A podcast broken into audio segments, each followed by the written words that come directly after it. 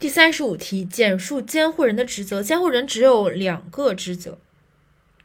在呃民法典第三十四条规定的职责，一个是行为的职责，一个是权利的职责。一、代理被监护人实施民事法律行为；二、保护被监护人的人身权利、财产权利以及其他合法权益。这个可以联系代理，一是代理，二是对这些呃东西的管理。另外补充的就是，呃，因为疫情补充的，因突发事件等紧急情况，监护人暂时无法履行监护职责，被监护人的生活处于无人照料状态时，被监护人居住地的居委会、村委会或者民政部门应当为被监护人安排必要的临时生活照料措施。